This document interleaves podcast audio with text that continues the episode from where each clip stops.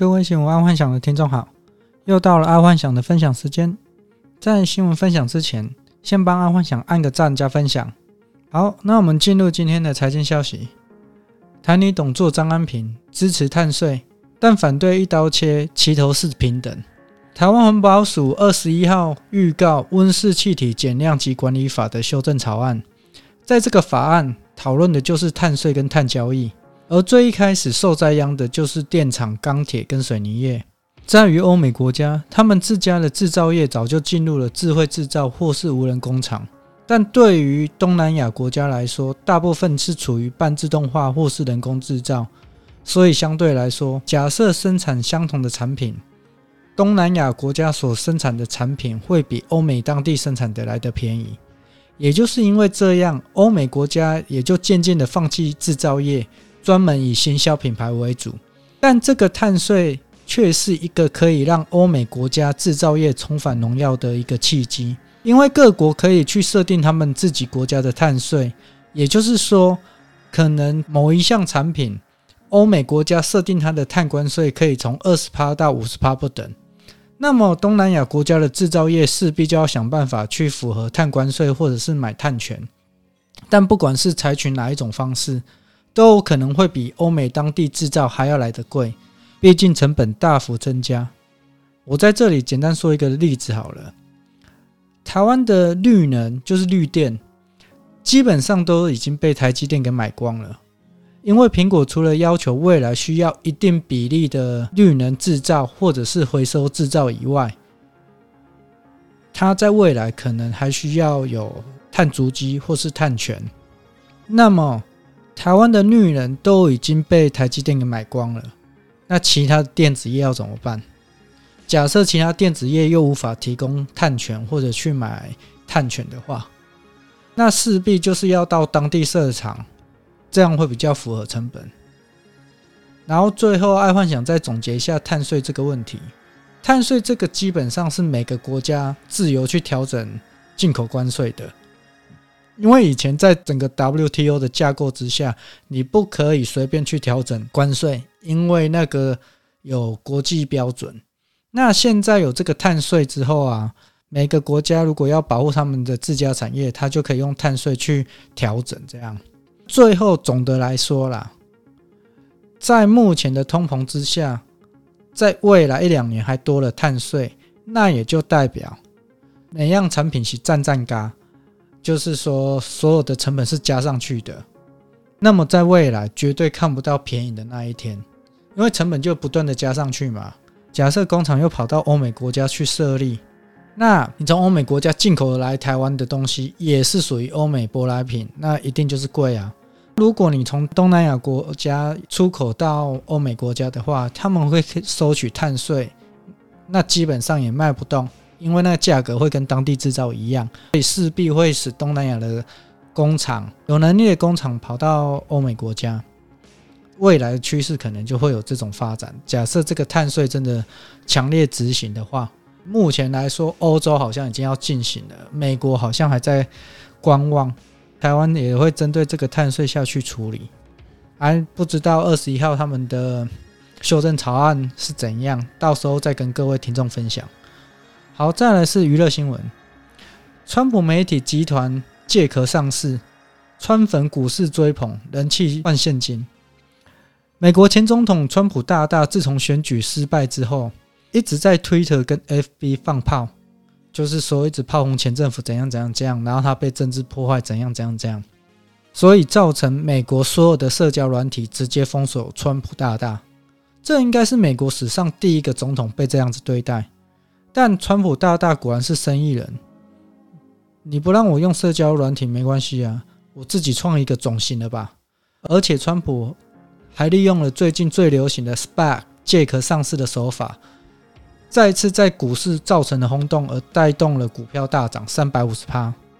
川普这个新的社交软体叫做 Truth Social，中文就是真实社交。但说实在话。现在大部分大的社交平台都已经要往元宇宙靠拢了，包括脸书都要改名字。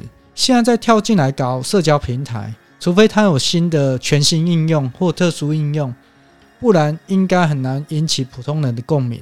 但爱幻想还是会先下载来试试看，说不定它有一个全新应用也不一定。再来是运动新闻，乔丹 NBA 战鞋创拍卖纪录，四千一百万天价成交。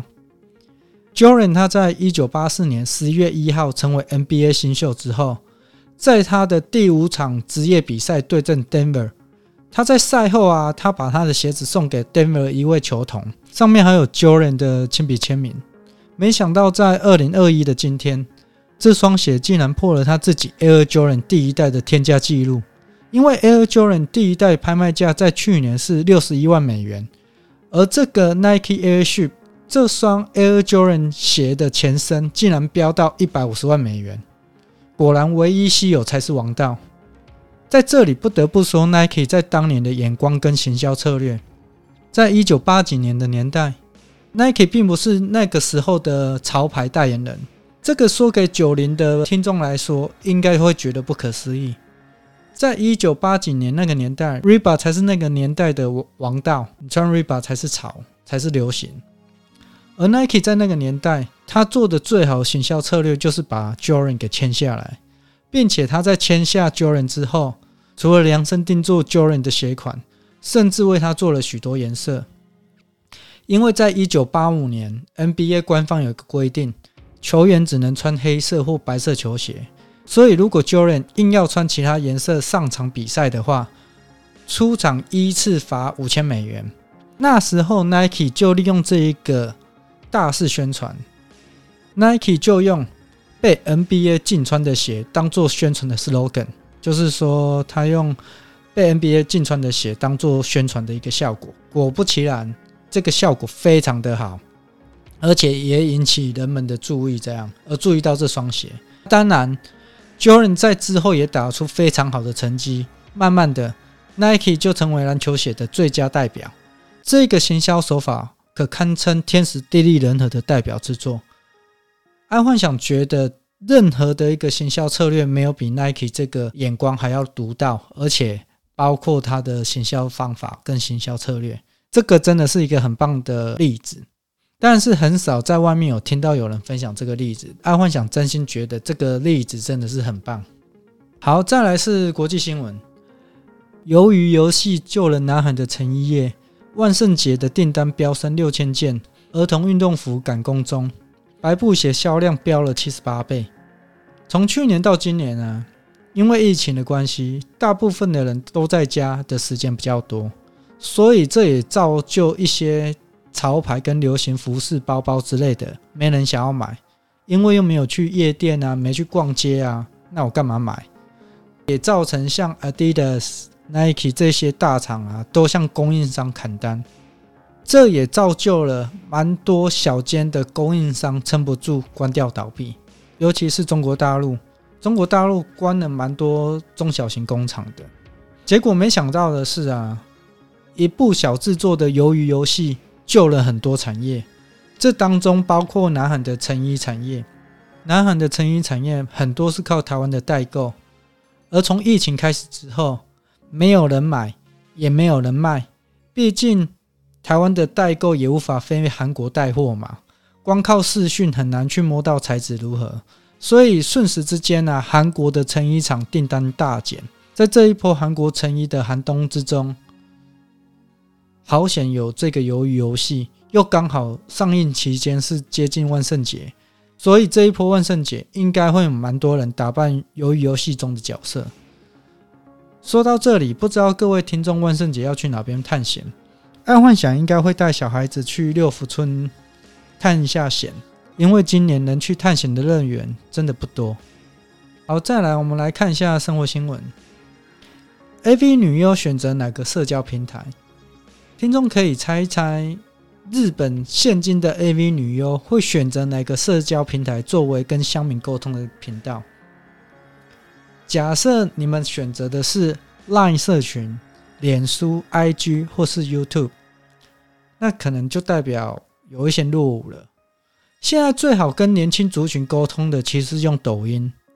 早在三月三十一，爱幻想的 Podcast 当中，那时候爱幻想就有提到，利用短影音广告或是介绍将是未来的主流。说实在，平面照片已经不会是一个吸引人的一个特点了。而日本的 AV 女优当然也发现这一点，所以他们选择了抖音当做与乡民的沟通频道。像知名的 AV 女优啊，山上优雅在抖音也玩很大。听众假设有广告需求，可以多注意一下抖音。在抖音上下广告可能也是一个不错的选择，但抖音基本上它是属于短时间就要抓住眼球的，所以它的梗很重要。假设你的短影音里面没有梗，那通常这个短影音就不会有太多人收看。像最近在抖音里面最流行的梗就是用那个什么陈总越来越好玩这个梗。那今天就跟各位分享到这。记得帮安安幻想按赞加分享哦，晚安，拜拜。